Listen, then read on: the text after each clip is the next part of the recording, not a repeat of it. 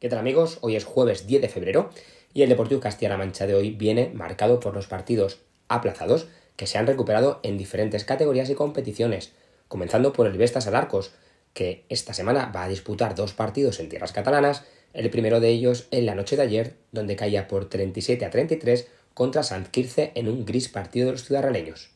Hoy jugará contra el colista Esplugues aprovechando el desplazamiento el siguiente partido por aquellas tierras.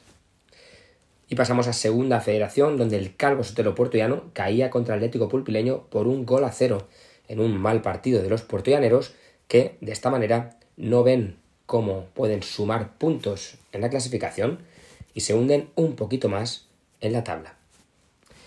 Y también había partido que recuperar en el Kiel Socuellamos y además un partidazo, ya que jugaban contra el Menorca y caían por dos sets a cero cuando las Socuellaminas remontaban Ganaban los dos siguientes sets, empataban el partido y finalmente el quinto se lo llevaban de manera holgada por 15 a 9. Y además de estas noticias, estos partidos, también es noticia que en el Viña Valibal de Peñas, Catela se ha despedido del club. El jugador gaditano, que ha fichado por el Dinamo de Samara en el mercado invernal, se ha despedido del club pinatero y de su afición a través de una bonita carta. También hablamos de que la mejor natación adaptada llega a Valdepeñas, y es que la ciudad del vino acoge este sábado el cuarto Open Nacional de Natación Adaptada y el tercer Campeonato Regional de Castilla-La Mancha.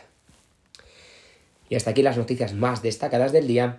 Les esperamos mañana con el resultado del partido del Vestas Arcos contra Plugues y sobre todo para destacar los partidos de la jornada número 18, 19 y 20, depende de la competición, de fútbol, balonmano, fútbol sala, baloncesto y voleibol. Hasta mañana.